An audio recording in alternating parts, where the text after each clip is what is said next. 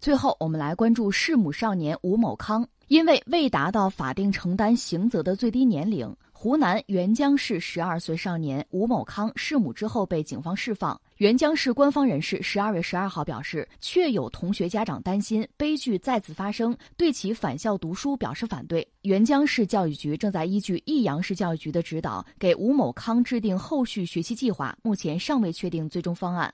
我们来还原一下事件的经过。据相关通报，受害人陈某。被人杀死在自家卧室内，身上有多处刀伤。嫌疑对象已经锁定是他的儿子吴某康。目前，嫌疑对象吴某康已被警方控制。经过初步审讯，吴某康因为不满母亲管教太严，被母亲打后心生怨恨，在十二月二号晚九点左右持刀将母亲杀死。三号上午，邻居发现情况之后向公安机关报警。目前，吴某康已经被带离原生活环境，因为其未满十四周岁，未达到刑事责任。年龄暂时对吴某康采取下列教育管束措施，由其监护人以及公安、教育、镇政府共同对其进行定点监护管理，并且进行心理疏导、法制辅导、文化教育等。有关部门将会根据吴某康教育转化情况和相关法律规定，采取进一步教育管束措施。这是让人非常非常压抑的一个事情吧？这个事情这新闻一直在关注有几天了吧？呃，你要让我说呢，我觉得。一是有几个细节，我们还需要再还原一下。一个是这个孩子当时相当的淡定，他把母亲杀了之后，还把把那个卧室门反锁，他还带着弟弟就在家里还睡了一晚上，甚至他还以他妈妈的名义给老师发过一个就是假短信。呃，另外呢，当家人来的时候，他还谎称说妈妈出去了，还有这样的说法。所以他的这种淡定显示出他的。这种心理和人格吧。另外，他杀母亲这个事情是不是有策划？这是我个人的这种感觉。当然，作为一个孩子，十二岁吧，一方面我们说他应该说没有成人啊，在很多地方心智并不成熟；但在另一方面，确实有成熟的可怕。这是我的一个印象。还有一个印象是什么呢？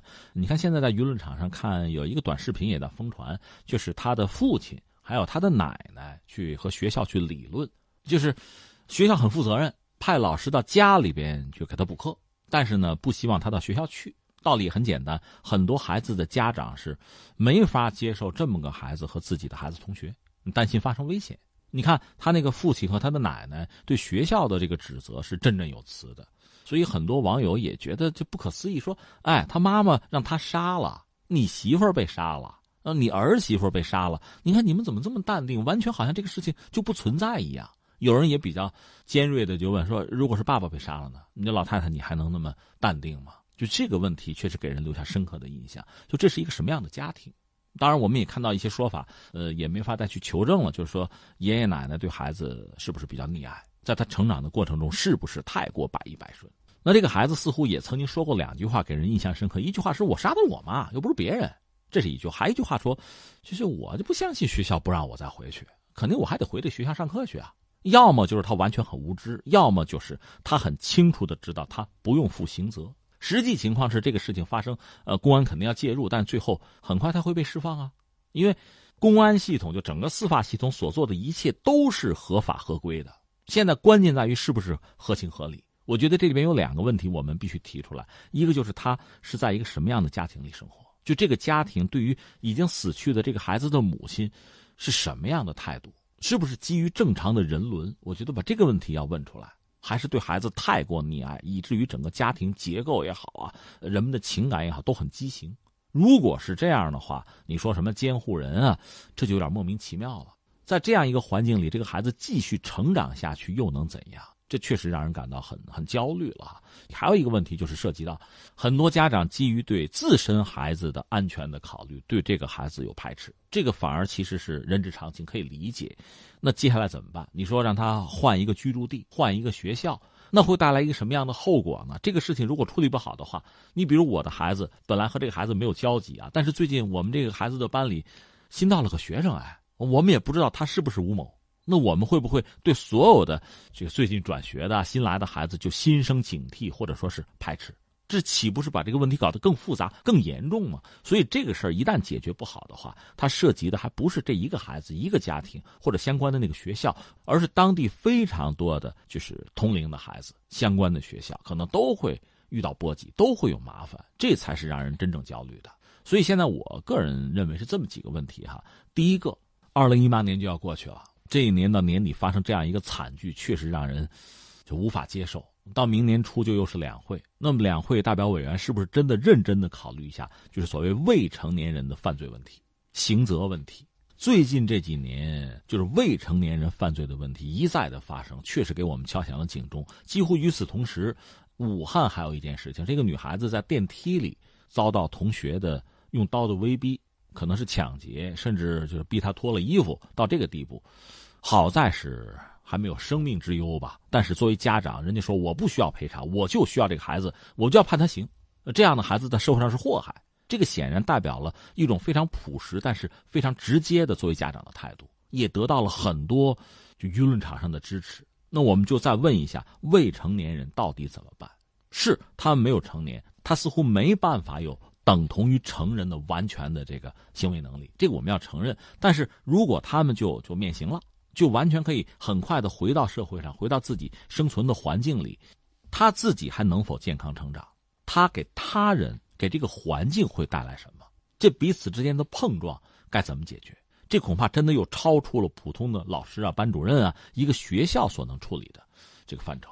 所以，我想这个问题我们真的拿来要问一问：有没有办法？这些孩子是不是真的需要特殊的这个疏导、特殊的教育？再多问一句，就是刚才我们讲他这个家庭，至少从视频上哈，好像和我们想象的是是是。有差距，就当一个家庭成员已经被孩子杀掉的时候，那你们完全是无动于衷的话，这个状况也应该引起我们的注意。就是作为监护人，能不能负起监护的责任？同时也提醒，就是我们这个社会上非常多的家庭啊，作为家庭成员，确实一个家庭啊，相亲相爱，让孩子生活在比较健康正常的一个环境里，那么他即使遇到一些问题，即使个人的性格有一些不完善的地方，也可以逐渐的成长。可以逐渐的改变。如果反之，这个家庭环境就有问题的话，孩子在一个畸形的环境里成长，恐怕后果就完全不可预料了。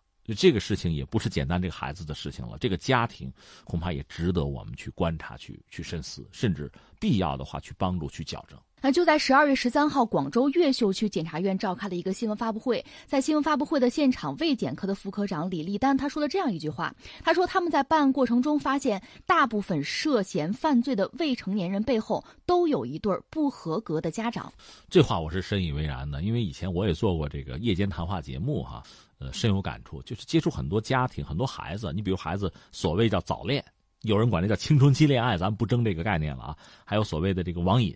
我个人以为，在青春期的时候吧，这个小孩子性格相对比较夸张，或者说和异性有交往，甚至喜欢打游戏，在一定的范围内，这个当属正常。但如果真是成瘾了，成为唯一的选择了，他背后往往是你家庭出了问题，夫妻和孩子的沟通出了问题，往往是这个样子。